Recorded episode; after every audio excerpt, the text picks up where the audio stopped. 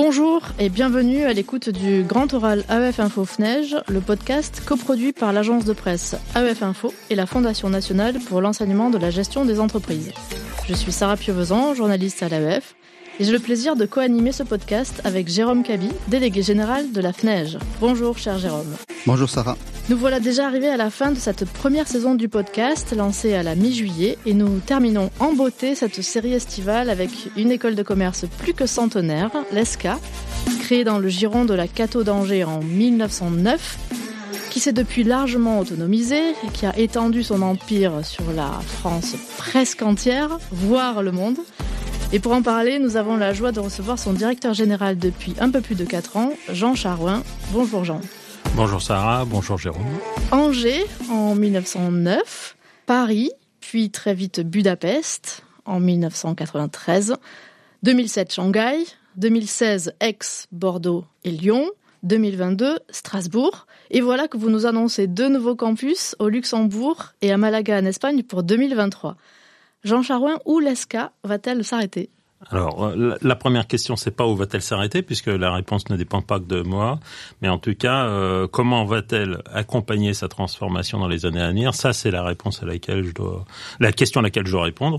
Et euh, bien évidemment, la question, c'est celle du développement du multicampus et la façon dont on va pouvoir l'accompagner de façon intelligente et compréhensible à la fois pour toutes nos parties prenantes, mais également pour que nos concurrents comprennent la position progressive de dans son environnement. 8 campus, donc bientôt 10 pour environ 7000 étudiants, c'est ça Tout à fait. Est-ce que c'est à dire au fond que votre philosophie consiste à grandir en valeur absolue, en taille, tout en restant euh, petit, à taille humaine sur chacun de vos sites? Le développement multicampus, comme vous l'avez souligné, s'est accéléré à partir de 2016. La question, c'était celle à la fois euh, des relais de croissance, mais aussi de la structure qui permet d'accompagner ou d'assurer une expérience étudiante, voire une expérience collaborateur dans les meilleures conditions possibles. Et c'est là où euh, on a essayé de faire un lien entre cette croissance multicampus et l'histoire de l'école.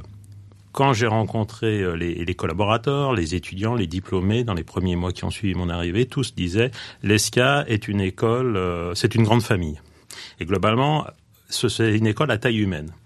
La question euh, de la croissance, c'est une question de taille critique dans un environnement de l'enseignement supérieur qui nous impose d'avoir une taille suffisante pour pouvoir relever les enjeux des accréditations, des enjeux de classement internationaux, et puis également d'avoir les moyens d'accompagner les étudiants avec de nouvelles technologies, d'assurer une expérience étudiante euh, de qualité, et pour ça, il faut avoir des compétences. Ces compétences, il faut les financer, il faut donc avoir cette taille critique, et en même temps, il faut assurer une certaine continuité avec les valeurs de l'école ou l'esprit de l'école. Et c'est la raison pour laquelle, au lieu de se fixer un objectif d'avoir deux, un ou deux ou trois campus de 5, 10, 15 000 étudiants, l'idée est plutôt d'avoir un ensemble, un réseau de campus dont la taille à terme serait entre 1500 et 2500 étudiants. Ce qui permet de rester un peu sur ce, cette configuration historique dans laquelle un étudiant qui rejoint un campus ESCA maîtrise bien son environnement, connaît ses enseignants, ses enseignants connaissent, les équipes administratives le connaissent, les entreprises qui travaillent avec l'ESCA sur un territoire arrivent sur un campus, en perçoivent bien les limites et connaissent aussi leurs interlocuteurs. Et ça, c'est vraiment un point important, c'est-à-dire d'arriver à avoir une scalabilité pour dupliquer un système en différents points du territoire, mais en assurant toujours la même expérience. Longtemps, l'escasse a été Angers, bien sûr Paris assez classiquement, et puis Shanghai et Budapest à l'étranger. Depuis 2016, on perçoit une nette accélération de votre stratégie d'implantation territoriale en France, comme si vous vouliez opérer un maillage assez fin euh, des grandes métropoles françaises. Quels sont les moteurs fondamentalement les raisons profondes qui expliquent cette option stratégique un peu tous azimuts? Alors, elle non, elle n'est pas tous azimuts. Elle est surtout euh, anticipée, calculée sur un plan euh, géographique. C'est-à-dire que l'idée, c'est d'assurer une couverture géographique quasi optimale de, de notre présence. Et si vous regardez une carte de l'Hexagone, finalement, notre répartition est assez bien équilibrée. Et hormis quelques zones, nous couvrons 90% du territoire à moins de 3 heures de route.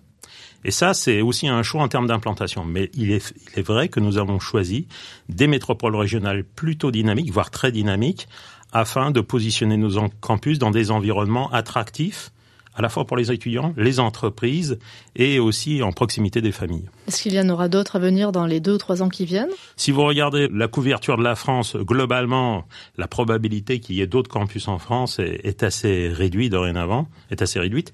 la question surtout pour nous, et on aura peut-être l'occasion de l'évoquer ensuite, c'est le développement européen en s'appuyant justement sur cette logique réticulaire, cette logique d'un réseau de campus qui s'appuient mutuellement tout en assurant une qualité identique quel que soit le lieu d'implantation. Alors on va parler d'international tout à l'heure effectivement, mais je reste un petit peu sur la France. Quel rôle les collectivités territoriales ont-elles joué dans le choix de vos implantations? On sait qu'elles sont nombreuses aujourd'hui à dérouler le tapis rouge euh, aux écoles qui souhaitent s'installer sur leur territoire. Est-ce que ça a été le cas pour euh, l'ESCA? Alors, la question de l'implantation territoriale de l'ESCA se pose effectivement en termes de politique de site, mais pas de la façon dont vous l'avez évoqué.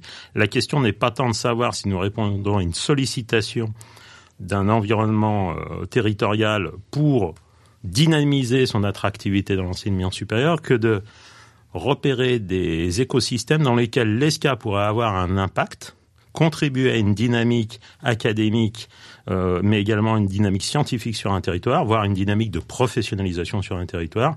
Mais, mais la question de, de, la réponse à des euh, élus qui souhaiteraient nous attirer sur un territoire pour augmenter leur attractivité n'est pas dans notre approche. Vous l'observez néanmoins Indéniablement. Auprès d'autres écoles, euh, ingénieurs, commerces. On voit qu'il y a une espèce de mode autour des, campus d'enseignement mm. supérieur dans des villes euh, parfois même euh, petites et moyennes. On sait qu'il y a eu le programme gouvernemental Action Cœur de Ville qui a pas mal joué là-dessus. parfois, il y a des promoteurs immobiliers aussi qui mettent dans leur package une, une dimension enseignement supérieur. Est-ce que vous pensez, même si vous n'y participez pas, que cette tendance, cette politique est pérenne? Est-ce qu'elle va durer dans le temps? Alors, une des grandes variables stratégiques que nous suivons de très très près, parce que je pense que comme d'autres activités, euh, elle est cruciale pour l'enseignement supérieur, c'est la démographie. L'évolution démographique, elle a au moins en plus un avantage, c'est qu'elle est facilement anticipable. Elle est facilement anticipable au niveau d'un pays ou d'un continent, mais également d'une grande agglomération. Et c'est ça qui est intéressant, c'est que généralement nous avons ciblé des écosystèmes, des agglomérations qui ont un solde positif en termes de population. L'idée étant aussi, parce que c'est très important, c'est que si nous nous implantons, l'idée n'est pas d'être dans une logique de prédation sur un environnement démographique qui se réduit, mais d'être d'arriver en complément et généralement de façon très progressive. Pour les groupes qui font d'autres choix, qui est celui d'une implantation sur une ville de taille moyenne, je peux le comprendre. N'oublions pas tout simplement, c'est qu'à moyen long terme, la démographie de notre pays va connaître un plafonnement, puis sans doute une légère baisse.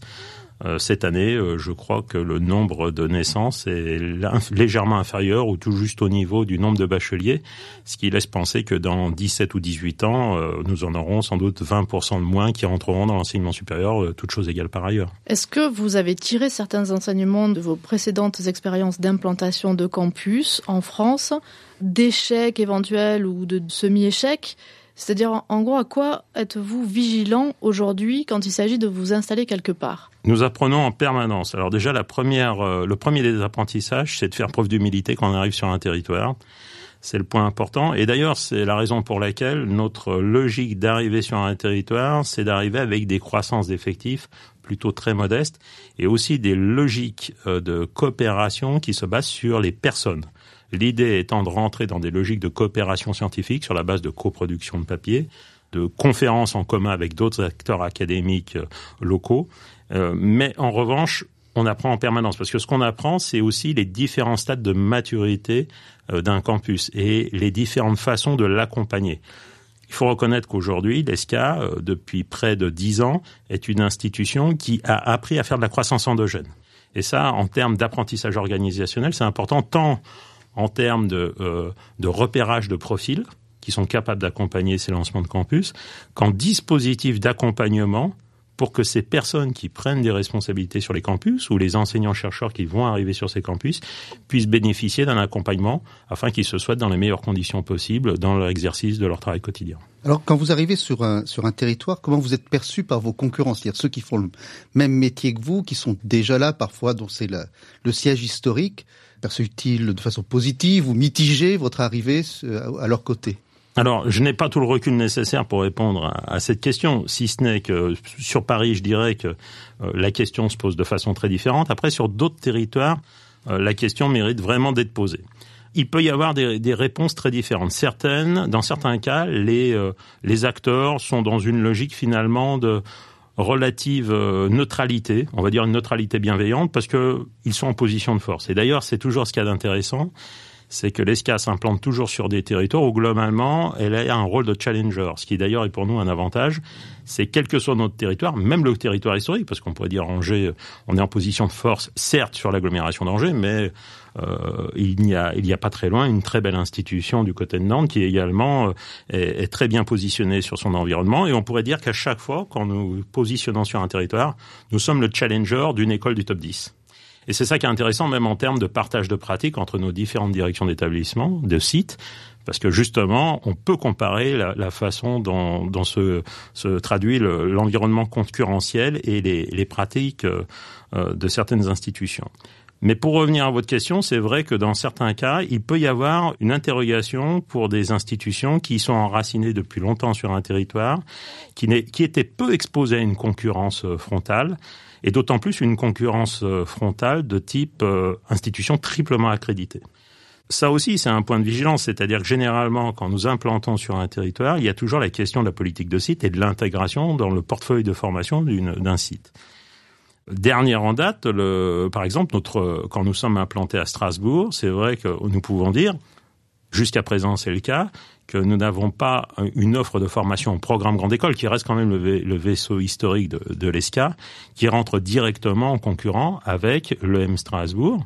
Ah, parce euh, que vous êtes post-bac. Parce que nous sommes post-bac et eux sont post-prépa. Voilà, donc ça c'est une réalité.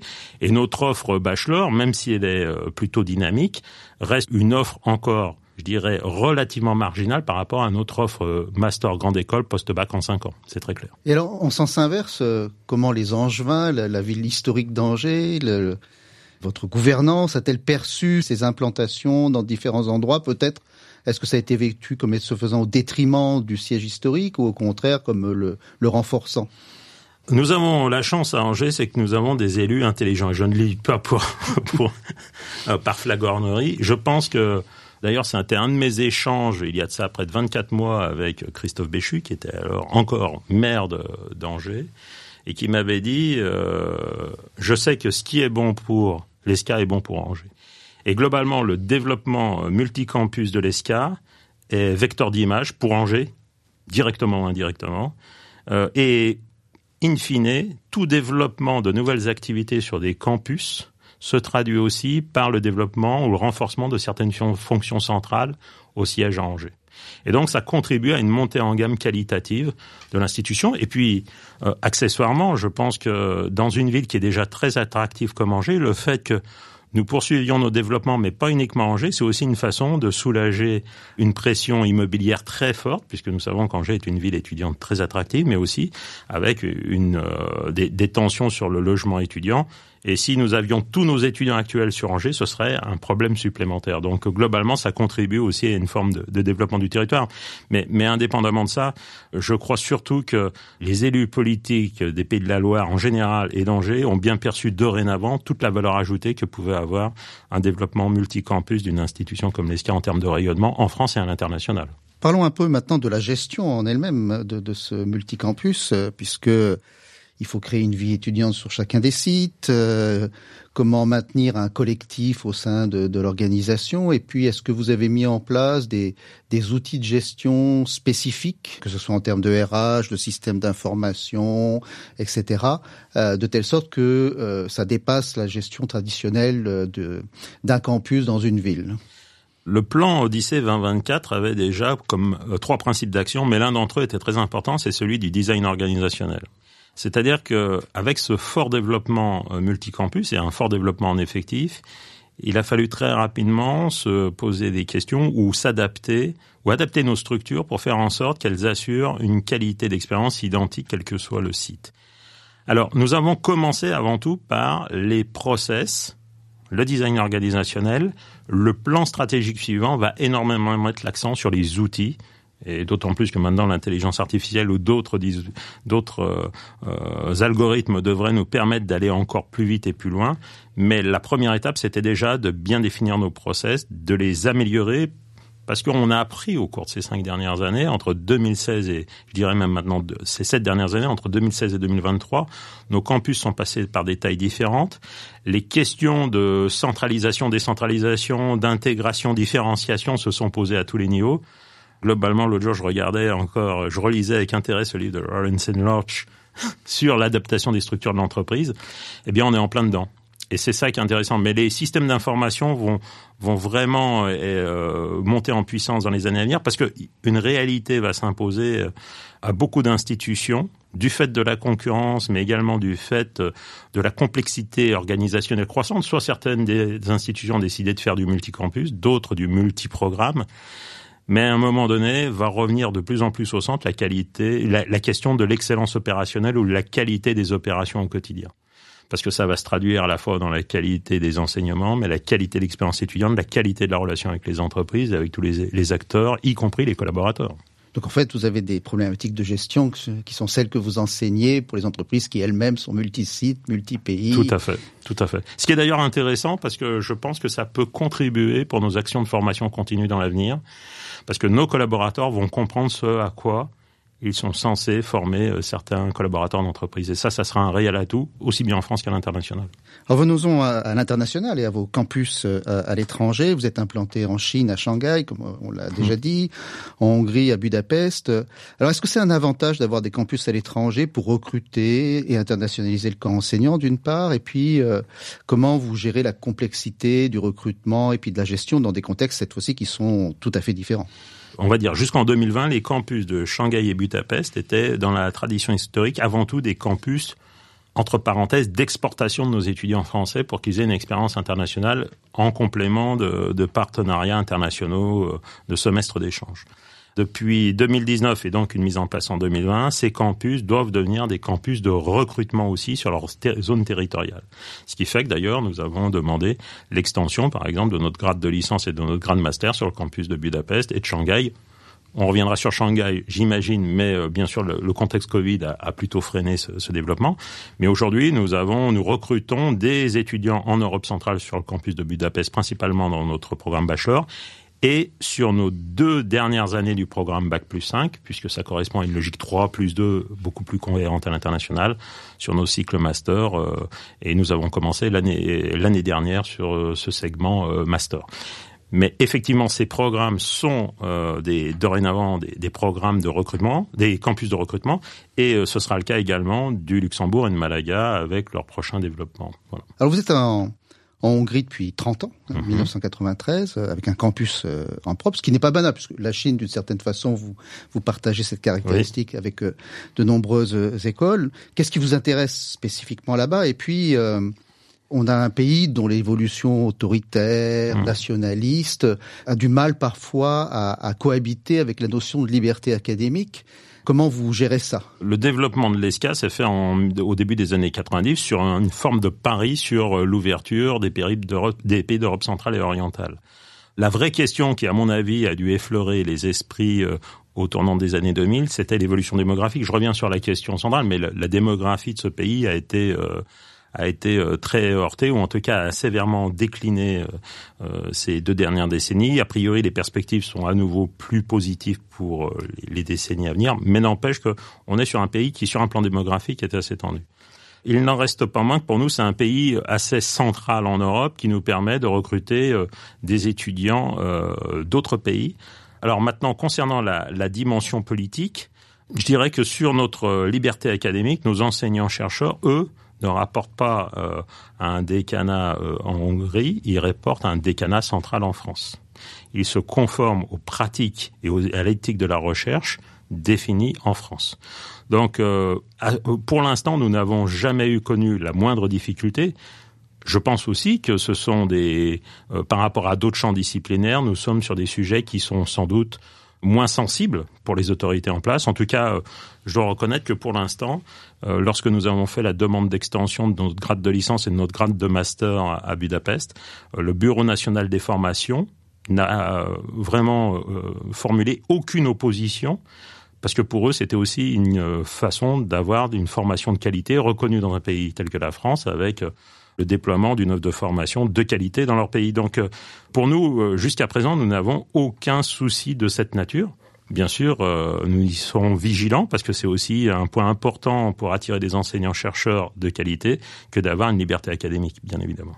On reste en Europe euh, hmm. quelques instants. En quelques mots, quand vous avez annoncé votre prochaine implantation en Espagne, hmm. à Malaga et aussi au Luxembourg, vous avez développé une analyse autour de l'idée de recentrage européen. Tout à fait. Vous avez d'ailleurs reporté, je crois, Sinédier, votre euh, installation aux États-Unis en même temps. Est-ce que vous pouvez nous expliquer rapidement ce qui sous-tend ce raisonnement géopolitique? Alors, c'était pas les États-Unis à proprement parler, c'était l'Amérique. En fait, le plan envisageait l'implantation d'un campus euh, dans les Amériques. Alors, pour revenir à la question du recentrage, il faut reconnaître que le, le contexte géopolitique a énormément changé au cours des quatre dernières années. Alors, du fait du contexte sanitaire, mais également des tensions internationales qui sont allées croissantes et de facto du changement de position de nombreux pays quant à l'octroi des visas. Et également, il y a eu des, constats sur la, après avoir fait du multicampus en France, de la question de la scalabilité de notre modèle à une échelle maîtrisable. Indéniablement, la distance était un atout logistique pour faire un développement du, de multicampus en Europe. Mais accessoirement, il y a eu aussi d'autres questions. Il y a la question, on parlait des visas, l'espace Schengen. La mobilité intra-européenne est quand même facilitée, y compris pour des étudiants euh, non européens qui auraient à évoluer sur différents campus de l'ESCA. Il y a toujours des, des euh, quelques formalités, mais c'est quand même beaucoup plus simple quand on, est, on passe d'un pays de la zone Schengen à l'autre.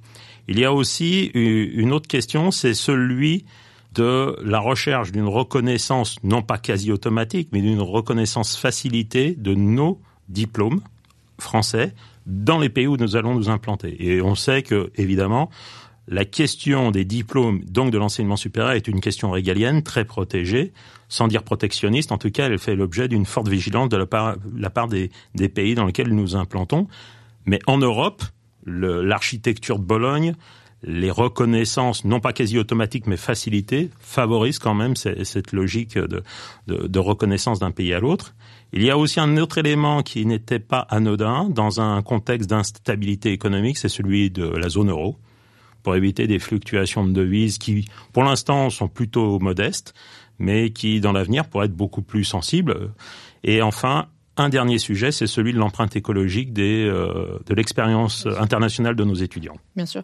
D'un mot, parce qu'on arrive à la fin de ce podcast, la Chine, vous pensez que vous allez y rester après ces trois ans ah, Pour l'instant, nous ouvrons à nouveau notre campus en septembre prochain. Campus qui, euh, non pas à notre surprise, mais en tout cas, euh, après quelques interrogations, finalement, va remplir comme nous le prévoyons.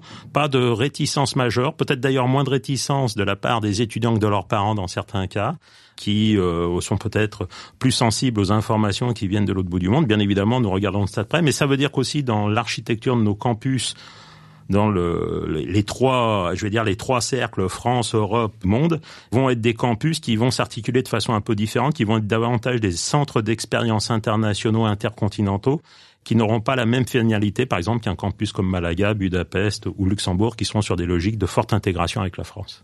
Jean Charouin, il est malheureusement temps de clore cet échange avec vous, mais avant, une toute dernière question. En guise de conclusion, et peut-être pour nourrir la réflexion de nos auditeurs en cette fin d'été, mmh. quel conseil de lecture auriez-vous à donner pour continuer à réfléchir à ces questions de territoire, de modèle économique, de situation internationale, ou un film, ou un docu? Euh, moi, ce que j'ai, euh, il y a un livre qui est ressorti assez récemment de William Kirby qui s'appelle Empires of Ideas. Euh, je, je, le conseille parce que je trouve qu'il est assez intéressant. C'est le, cette analyse historique sur la longue durée, deux siècles de ces grandes universités d'excellence qui tout d'abord sont nées en Allemagne avec l'université libre de Berlin et puis qui se sont développées euh, aux États-Unis et maintenant avec la question de ces très grandes universités chinoises euh, qui aussi s'affirment au meilleur niveau mondial euh, dans les, classements internationaux. Les analyses qui, qui en sont faites à la fin et on revient sur un point qui est essentiel surtout en termes d'accompagnement de l'innovation, de transformation des organisations, c'est la liberté académique et la capacité à toujours aller chercher plus loin, d'avoir des recherches suffisamment libres pour pouvoir accompagner les organisations. Et cette liberté, c'est un point crucial dans le développement de ces universités, généralement dans la longue durée. Voilà. C'est bien noté. Merci beaucoup, Jean Charouin, d'avoir partagé ce moment et ces conseils avec nous. Merci aussi à vous, Jérôme Cabi. Je ne vous donne pas rendez-vous la semaine prochaine cette fois-ci, mais après la rentrée pour une deuxième saison du Grand Oral AEF Info FNEige, dont nous espérons que vous avez apprécié ces six premiers épisodes. Vous pouvez les réécouter sur toutes les grandes plateformes de podcast, mais aussi sur le site d'AEF Info et sur celui de FNEige Média. Merci de nous avoir écoutés jusqu'au bout. À très bientôt dans le Grand Oral et d'ici là, portez-vous bien.